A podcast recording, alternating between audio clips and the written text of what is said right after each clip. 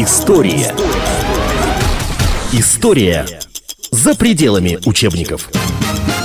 Здравствуйте! Программа «История за пределами учебников» сегодня выходит в необычном формате. С одной стороны, речь пойдет об истории, с другой стороны, речь пойдет, ну, будем так условно говорить, об учебниках и о книгах. Крупное э, застолье у нас здесь сегодня. Лариса Кафтан, представитель газет «Комсомольская правда», она и представит всех сегодняшних участников программы. Сегодня у нас э, в гостях э, два человека очень интересных. Э, наш постоянный автор и постоянный э, наш человек, с которым мы общаемся в эфире, Владимир Ростиславович Мединский, профессор МГИМО, доктор исторических наук. И э, его оппонент Андрей Михайлович Буровский, Отсяду подальше. от Буровского. доктор философских наук, кандидат исторических наук, профессор. Про трилогию господина Мединского мы рассказывали очень много. Три книги они были, и мы э, какие-то основные главы в программе «История за пределами учебников» даже разбирали. Сегодня наша встреча будет посвящена вот этой книге, которая называется «Антимединский». Она написана группой авторов. А, Как партия власти правит историю, антимединский опровержение. То есть, насколько я понимаю, Андрей Михайлович, в этой книге опровергаются какие-то э, мысли, версии, теории, которые Владимир Мединский в своей... три- Пытаются опровергать. Пытаются опровергать.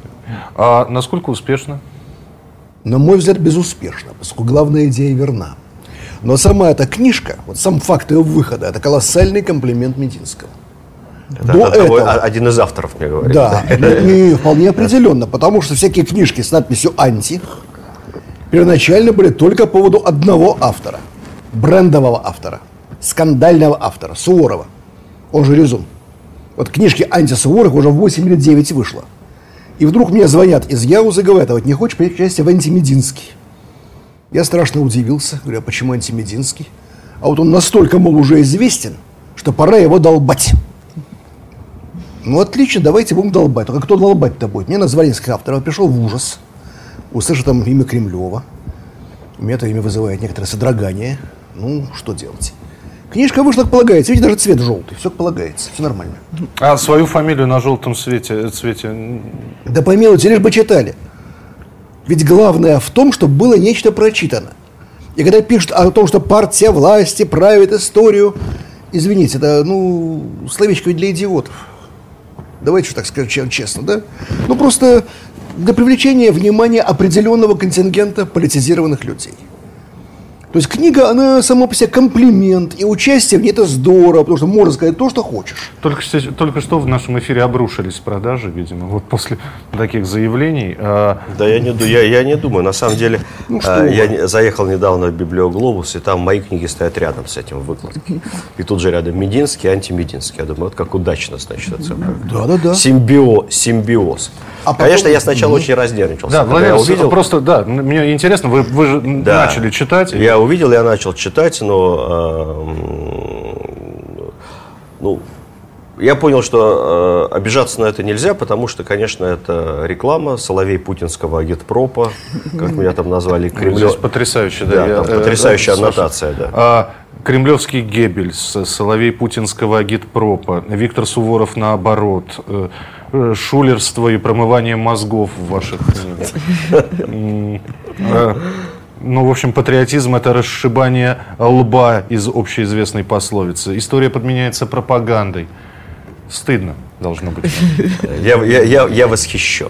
Стыдно да, кому? Мединскому или тому, кто про него пишет? Давайте уточним. Вам стыдно? Нисколько. Я Не в понимаю, малейшей что, степени. Андрей Михайлович, что у вас там э, э, в этом томе, это же двухтомник, я так Да.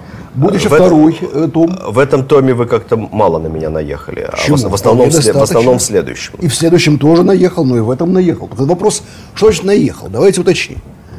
Есть, как у любого автора, в принципе, у любого автора есть чему прицепиться по содержанию. У Мединского есть точки, уязвимые для критики. Об этом можно и нужно говорить. Но Я, можно исправ- говорить я исправляюсь, я все, Да, да. по мере необходимости. Что вызывает просто умиление, то, что выходит множество изданий, и в каждом что-нибудь изменяется. То есть медицинский человек, который критиковать вообще очень полезно. То есть она реально идет в работу. Андрей Но Михайлович, это же... Не упорство.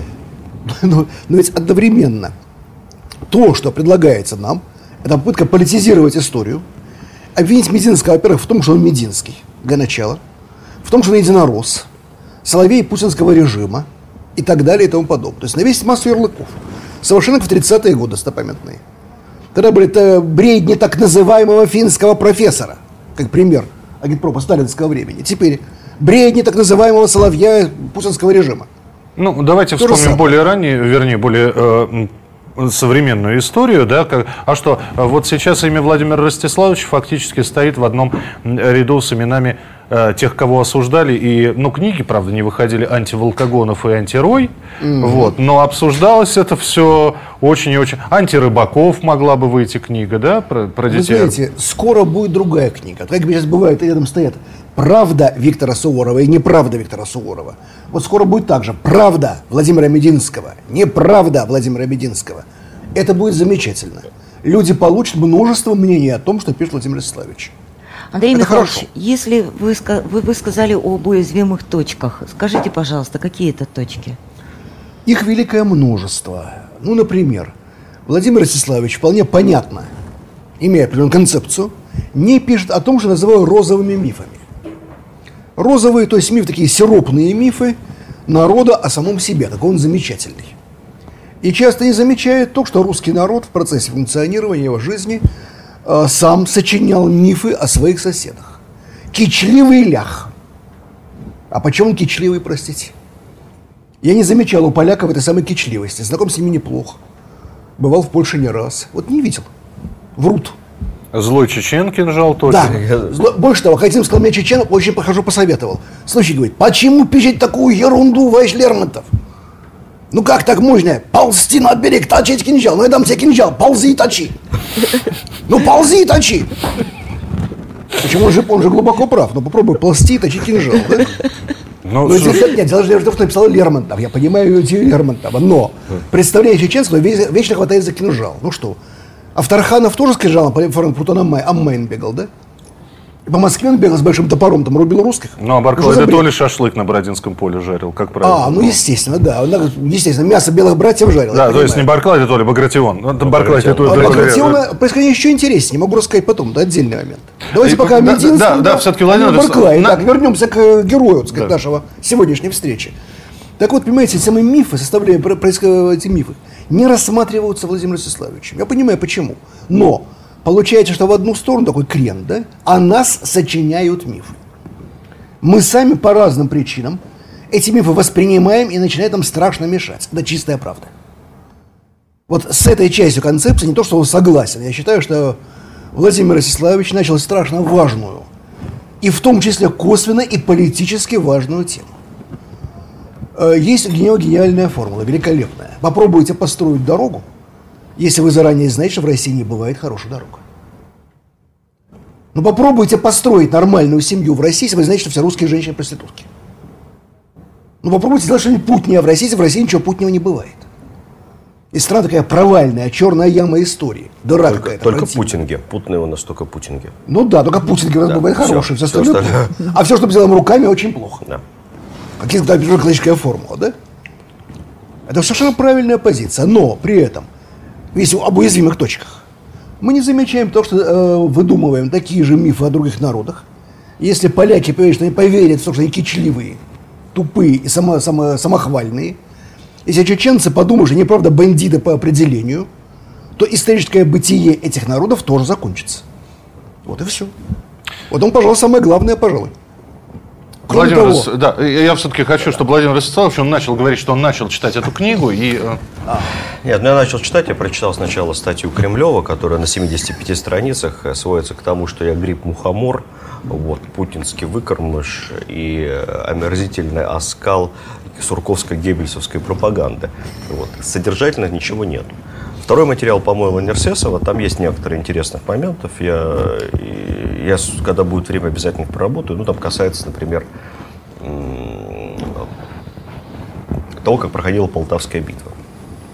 А, Мифы о России писались 10 лет назад. И я просто попытался дать несколько другой взгляд на реформистскую деятельность Петра, Петра Первого, что несколько противоречило как бы стандартным стереотипам, что вот Петр хорош во всем. Это не так. Конечно, Петр, как любая сложная историческая фигура, имеет свои плюсы, минусы. Там. И представления о Петре, о Петре как гениальном полководце, они сильно утрированы. Били Петра нещадно. И... Поэтому, когда я пишу о Полтавской баталии, которая была, безусловно, большой викторией русского оружия, вот, то сознательно некоторые моменты упускал, а некоторые моменты э, на них делал акцент. Ну, например, известно, что э, Карл XII крайне плохо руководил войсками под Полтавой. Во-первых, он был ранен. Он, э, Си- сидя, сидя провел, да. Пушкина, помните, с носилками он там. Вот. Он действовал авантюристично. Он послал э, свою блестяще вышкаленную, но сильно уже изможденную к этому моменту шведскую пехоту в лобовую атаку на, на редуты Петра. Надеясь сказать, взять Петра на храпом, как он его брал там, под Нарвой там, и так далее. Вот. Фокус не прошел. А, плохое руководство войсками свелось даже к тому, что часть, ну почти чуть ли не третья часть армии, а, Э, Карла XII в тумане заблудилась, помните эту историю, Николаевич? Да. Вышла в какой-то перелесок и попала вообще не туда. А когда оно вышло, это несколько тысяч солдат, и когда они вышли наконец куда-то, то они подпали под перекрестный огонь с, э, своих же собственных частей. Да, своих же и петровских частей. Mm-hmm. Вот. И ну, фактически во- вообще плутание иностранцев по нашей территории, оно ну, слушай, к этому моменту Карл XII да. уже плутал несколько лет по Украине, мог бы чуть-чуть изучить ландшафт. Вот. А, но действовал, вот он, он действовал чисто по-русски, на авось. Он был настолько уверен, так сказать, в победе, что действовал на авось. Вот. Казаки вели себя безобразно. То есть там украинцы, они, ну не украинцы, конечно, какие украинцы, не было никаких украинцев. Но Запорожцы. Те, те малоросы, которые, так сказать, по глупости своей поддерживали Карла XII, вообще повели себя недостойно.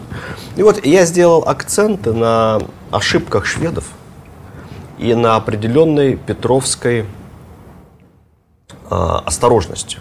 Я эту осторожность даже назвал трусостью. Ну, конечно, это неправильное, слишком сильное слово. Петр I, имея значительное превосходство в артиллерии и в живой силе, не атаковал Карла XII. Он предпочел действовать от обороны. Вот.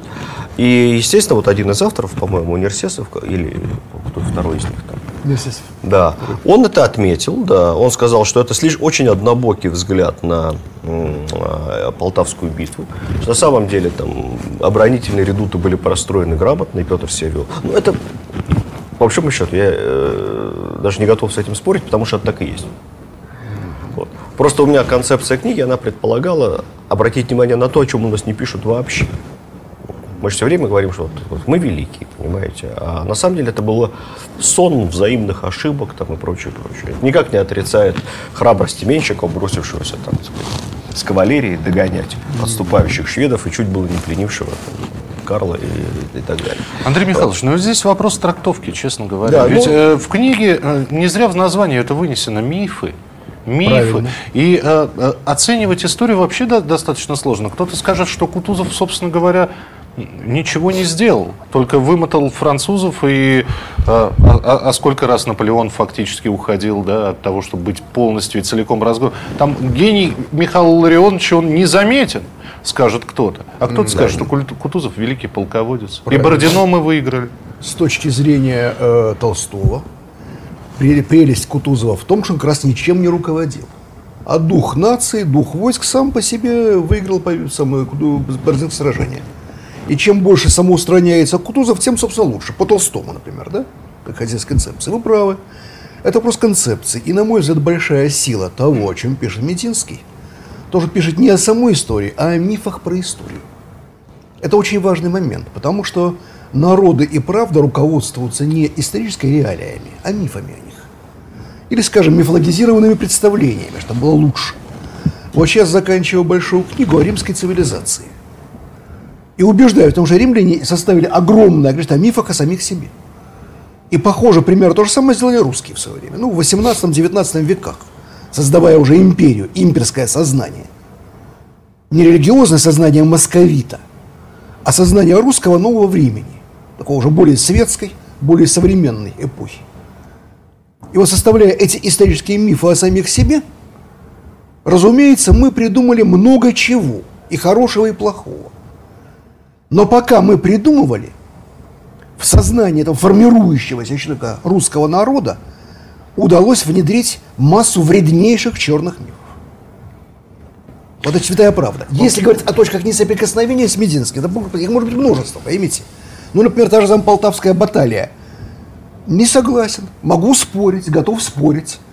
Она вообще не была значимым историческим событием. Это как раз пример мифа, когда мелкое совершенно событие, не имеющее никакого значения, чрезвычайно разрекламированное для того, чтобы в очередной раз возвысить Петра и показать всему миру, какой он гениальный. Ну и особенно русским, конечно. Поскольку в России очень сильно сомневались в том, что вообще на престоле сидит царь, а не антихрист. Ну, что он Такие по заграницам-то бегает, да? Э, Если бы только по заграницам бегал. Когда Петр шел по улицам Москвы и курил, он курил трубку. Если бы он шел и орал «Я антихрист, я антихрист», это было бы не более выразительно. Для современников это было очевидно. У кого идет дым изо рта, из ушей? А он еще из носа пускал дым, как дракон. Всем было очевидно, идет бес. Простите меня, как банального читателя. Вот приду я в магазин, я вот эту вот книгу держу в руках и специально даже вот первые строчки стараюсь не читать, потому что приду в магазин, куплю эту книгу, да, но вот я как читатель, я здесь что увижу? Как э, группа авторов, группа товарищей покусала э, Владимира Ростиславовича Мединского? Или я все-таки найду какую-то историческую правду? Ведь, э, знаете, если, если мне хочется вот этого желтого цвета, да, ну, ну, наверное, да, я возьму эту книгу и посмотрю, ах, как они его приложили, и вот так, и где тут мухомор, сейчас мы найдем. Сейчас в этом мухомор Да, отыщем, да. да, сейчас мы мухомора отыщем. Или я все-таки пытаюсь, я возьму книгу Мединского, я возьму антимединского и попробую все-таки из двух версий принять ту, которая мне удобна. То есть мне за исторической правдой, правдой сюда идти? За правдой, даже не зная, куда идти. Вечное у русского народа бред правдоискательства. То есть за правдой только в статью Буровского, в его части. А Володя, ты заслужил, да? Не надо. Значит, истина. Вам придется выращивать истину самому. Почему две точки зрения? Берите разные и выращивайте свою истину. Потому что поиски исторической истины – это, простите, например, не паперть. А правда где? Сыночки, скажите, правда где? Да помилуйте, нет и правда, нигде она не лежит. Не, я просто к тому, не будет ли Я здесь понимаю, такого да. спора ради спора, да? Раз Мединский пишет белое, я специально найду какие-нибудь документы, где хоть... Вот хоть- пять человек ругают шестого. Вот книжка на чем построена. Совершенно правы. Пять человек написали статьи, ругая шестого. Берите все пять статей, берите заодно Мединское, тоже не худо его прочитать. И выращивайте свое представление, что происходит. Другого же способа нет. Иначе вы сразу оказываетесь в плену любого мифа. Что можно по-другому прочитать эти пять статей и поискать, а что вас больше греет? Что вам эмоционально больше нравится? Какой миф? У нас же масса мифов. Пожалуйста, вот стоит в Москве памятник э, маршалу Жюкову, которого называли в войсках коротко и ясно мясник. Пожалуйста. Вот там два мифа прямо противоположных. О мяснике Жукове и о великом полководце Жукове. Берите, как вам больше нравится. Они имеют право на существование. Владимир Вячеславович, ответ будет? Нет, ну, конечно, нет. Ах, Ни статья, ни статьей, ни- Нет, никак. Нет, ну, во-первых, там... Я не а, прошу 70 страниц. Нет, ну, э, там, где замечания носят содержательный характер, как я сказал, как в части Полтавы, то я просто объясняюсь. Я говорю о том, что ведь э, неправильно представлять книгу «Мифы о России» или даже, даже книгу «Война», ей посвящен отдельно второй том. Вышел он разбор книги «Война» 19, э, 1939-45. А, Там, кстати, Буровский сильнее меня ругает, потому что у нас кардинально расходится точка зрения, например, на Власовское движение. Кардинально. Вот. Но на Власова и вообще вот на историю с РУА, казаками. А, но дело даже не в этом. Я ведь не предлагаю истину в последней инстанции. Это не учебник истории. Это взгляд на собственные предрассудки. Это а, а, попытка заставить человека думать. Вот мне бы хотелось, чтобы... Почему я, в общем-то, даже, казалось бы, занимаюсь рекламой книги против себя? А, ничего плохого в этом нет. Она заставит человека думать. Если после прочтения этой книги, там, моих книг, человек заинтересуется, фильм посмотрит какой-то на тему. Возьмет еще какую-нибудь книгу, даже художественную почитает. Я буду считать, что моя задача полностью выполнена. Вы знаете, я вы- отвлек, отвлек э, человека от просмотра бессмертных шедевров этой Гай Германики. Я отвлек его от дома 2. Он возьмет в руки там, Константина Симонова, он возьмет в руки может быть, воспоминания маршала Жукова, э, он возьмет в руки э, любое, любое Бондарева. Вот. вот что самое главное. Ну. Вы друг друга, э, я имею в виду произведения, не, не авторов, да, произведения друг друга стоите. Те, кто прочитал Мединского, купит антимединского. Ну, пускай. А те, кто не читал э, Мединского, прочитав антимединского, Ну, единственное, что вот кроме Кремлева, вот первый, я говорю, первые 70 страниц, где просто нет ни одного факта, кроме того, что я, значит, э, этот как-то Мухомор. мухомористый упырь, упырь, упырь из Единой России, поэтому, в принципе, так сказать, читать меня неправильно, но эта мысль, наверное, безусловно, имеет право на существование, но я бы сформулировал несколько короче чем на 70 страниц. Вот. А все остальное, ну, это интересно, мне кажется. История. История за пределами учебников.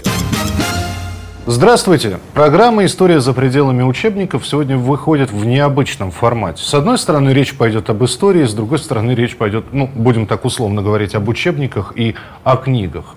Лариса Кафтан, представитель газет «Комсомольская правда», она и представит всех сегодняшних участников программы. Сегодня у нас э, в гостях э, два человека очень интересных. Э, наш постоянный автор и постоянный э, наш человек, с которым мы общаемся в эфире, Владимир Ростиславович Мединский, профессор МГИМО, а, доктор исторических наук. И э, его оппонент э, Андрей Михайлович Буровский, доктор философских наук, кандидат исторических наук, профессор. Сегодня наша встреча будет посвящена книге, которая называется «Антимединский». Она написана группой авторов. А, Как партия власти правит историю, антимединский опровержение. То есть, насколько я понимаю, в этой книге опровергаются какие-то э, мысли, версии, теории, которые Владимир Мединский в своей... Пытаются опровергать. Пытаются опровергать. Я хотела спросить, вот э, Соловей путинского агитпропа. А, Андрей Михайлович, как вы считаете, вообще вот э, историк должен руководствоваться какой-то идеологией или нет? А зависит от того, какие у него цели. Если он ученый, то не должен. Если он пропагандист, то просто вынужден, независимо от того, хочет ли он этого. Причем, понимаете, в идеологии же нет ничего плохого. Владимир Владимирович сказал главное. Если человека оторвали от смотрения Путина из этого самого Дома-2 и заставили спорить о Путине, например, хороший он или плохой, замечательно, мы сделали большое дело. Мы отняли у человека бутылку, мы отняли у него шприц, мы отняли у него Дом-2 и дали ему возможность выращивать вот эту свою концепцию и на худой принимать ее. Вот и все. Для этого нужна идеология, для этого нужны миф. А что там плохого? Ну, проблема в том, что он такой сорняк может, вы- такой Вы лап- правы. лопух. Вы правы, но беда в чем, понимаете? Историческое знание предполагает работу очень профессиональную и очень небольшого числа людей. Эти люди, как правило, хорошо писать не умеют. Вот на чем процвел ваш покорный слуга. Я перевожу для массового читателя, ну скажем, для образованного, но не специалиста, то, что специалисты знают, но говорить не умеют. И в огромной степени, на мой взгляд, талантливее. Это сделал Владимир Ростиславович. У него просто язык лучше. Вот он сумел это сделать, понимаете? Он просто рассказал о том, У меня просто есть еще журналистское образование. Совершенно верно. Да. Разухабельность журналиста здесь необходима. Именно популярностью изложения были высказано множество положений, то есть знают все. В начале 18 века в Англии писалось о том, что народные массы не руководствуются рациональным сознанием. Они уже в поле мифов. Слова были другие, смысл тот же самый. Ничего нового. Возникает избирательная кампания. Возникает избирательная система, причем в ней участвует 2% взрослого мужского населения Англии. Не надо сказок про вечную демокрейшн западного мира, умоляю вас. То есть эти несколько десятков тысяч людей, которые вообще выбирали английский парламент, они живут в ситуации избирательной системы. И специалисты по пиару констатируют факт, они живут в поле мифов. Им нужны мифы. И газета «Таймс» тиражом 2,5 тысячи экземпляров тиражирует мифы. Ну, так и нам А сейчас миф. миллионы людей, простите, да, в сотни раз больше. Конечно, мифов больше. Конечно, история. Вот. История, вот, э, надо сказать, что а, мой э, старший товарищ и учитель э, один из самых выдающихся историков современности Андрей Николаевич Сахаров, бывший директор института, 20 лет бывший директор Института российской истории Академии наук, он как-то мне сказал одну вещь, я на нее не обратил внимания, а сейчас я понял, что это так и есть. Он сказал, говорит, Володя, запомни, э, есть два профессиональных сообщества, наиболее гнилых, вот, и таких вот с червоточинкой. Это, говорит, балет и ученые-историки. Особенно мужской балет. А, действительно, ведь каждый из ученых-историков в силу своей профессиональной как бы вот замкнутости, он э, полагает, что он знает истину в последней инстанции. И он стремится эту истину донести до, до человека. Э, это получается плохо. Потому что, во-первых, истина в последней инстанции не существует вообще. Есть более или менее понятные версии этой истины. Да? Во-вторых, как правило, ученые, историки, архивисты, археологи, специалисты там, по летописям, работ... то есть те, кто работает с первоисточниками, да? а, они настолько проникаются вот этим, то, что Андрей Михайлович говорил, так сказать, наукообразной лексикой, что их просто тяжело читать. Просто тяжело читать. Редчайшие случаи, когда там Ключевский, там, Скрынников. Карамзин. А, Карамзин не историк. Никакой он историк Карамзин. Слушайте, Карамзин чистой воды публицист. И в этом его гениальность. Он простым, понятным русским языком вызвал... Вы знаете, что сочинения Карамзина были бестселлерами уровня Евгения Онегина. Угу. Они... Хорошо, Соловьев, другой пример. Соловьев. Ну, Соловьев, да, да. Хотя, хотя Ключевский уже сложно. Попробуйте почитать Ключевского. Это сложно. Если вы уберете, там не будете брать исторические портреты, а возьмете его, так сказать, вот, собственно, mm-hmm. То есть не, у него есть там популярные лекции, а есть там менее популярные. Ну, знаете, воспоминания э, маршала Жукова читать тоже. Ну, Я приказал воспом... маршалу Баграмяну направить войска туда, передислать... Воспоминания наших маршалов всех читать невозможно. Я их прочел почти все. Ну, как, вот. ну, честно, это тяжелый, невыносимый труд, потому что даже дело не только в том, что все это написано вот языком, там эта армия выдвигалась, задвигалась, и там карты, схемы. Вот. А они еще постоянно себя сдерживали. Вот. И любая личная оценка вымарывалась советской цензурой. Да. Mm-hmm. Даже сейчас, если вы посмотрите первое издание воспоминаний и размышлений Жукова, и то, что сейчас, даже в этом есть разница. Что там какие-то включены элементы, которые просто вычеркивались.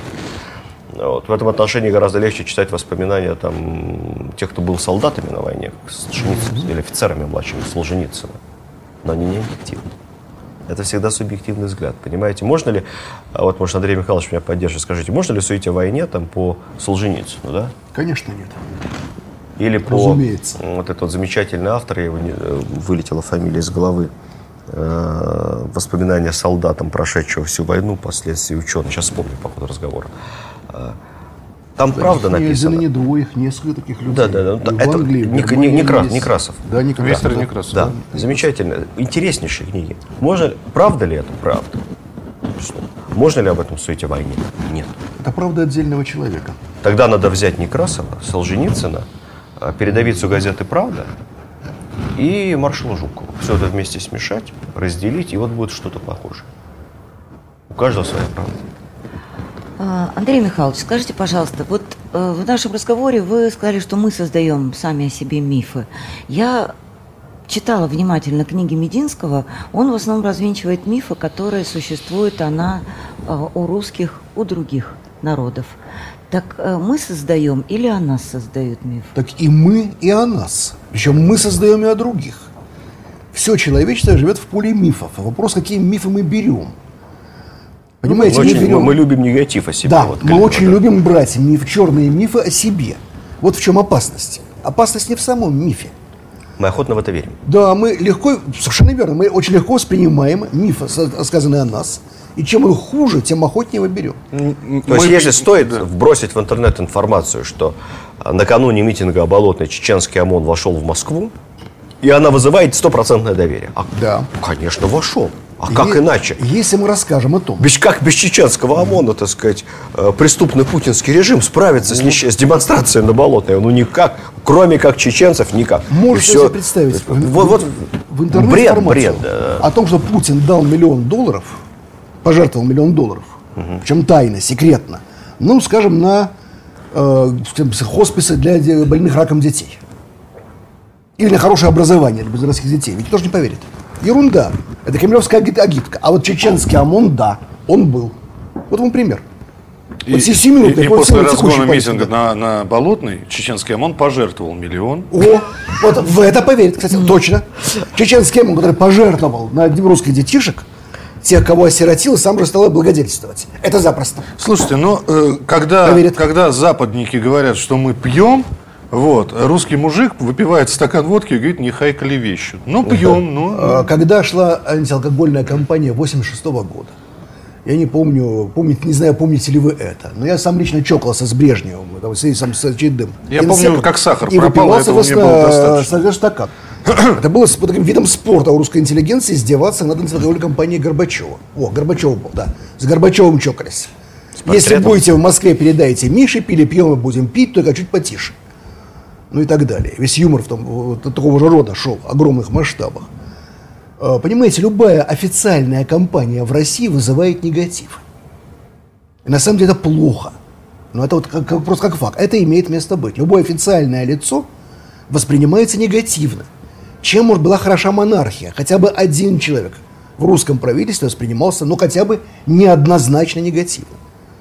А любой премьер-министр, президент всегда будет восприниматься негативно. Сколько это бы, плохо. сколько бы ни, ни говорили о Столыпине, о том же хорошем. Совершенно верно. И развенчание Столыпина – это сейчас вид спорта похлеще, чем развенчание Мединского. Это компания анти, антисуворов, еще, это, антистолыпин еще предстоит, уверяю вас. Итак, если резюмировать все-таки нашу сегодняшнюю встречу, Владимир Ростиславович, читать или не читать? Я, понимаю, что я сейчас вас заставляю какой-то реклам, рекламной кампанией заниматься, да? Но я думаю, чем больше люди будут читать исторической литературы, даже тенденциозной, тем лучше. Андрей Михайлович? Однозначно да. Только начинать уже с Мединского. Давайте сейчас начнем с него. Да. А потом уже антимединский. Сначала исходник, а потом вот это вот произведение, которое, о котором мы сегодня и не только Да, иначе, по- поговорили. иначе получится, Пастернака не читал, но осуждаю, понимаете? Спасибо вам большое. Спасибо за то, что провели сегодня этот э, день, вечер с нами. Лариса Кафтан, представитель... э, А можно секундочку, Да. слушай, я хотел в эфире подарок сделать Буровскому. Вот. У меня вышла художественная, художественная книга, которая посвящена истории начала 17 века. Э, э, ну, не прошу вас писать антистена, но А может, давайте хотя бы напишу? критическую рецензию, критическую А может, возьмите. еще и напишу. Рецензируйте. Только Кремлеву не давайте, Я Кремневу. пока здесь давайте, начну да, подписываться книги, мне самое главное сказать. Владимир Мединский и э, Андрей Буровский были у нас сегодня в эфире. Пожмите друг другу руки, С пожалуйста. удовольствием. И приходите к нам еще. Это была программа «История за пределами учебников». Я Михаил Антонов, Лариса Ка- Кафтан от издательского дома и от газеты «Комсомольская правда». При- э, оставайтесь вместе с нами на радио, на телевидении «Комсомольская правда». Я думаю, что такие встречи мы будем делать периодически. Спасибо. История.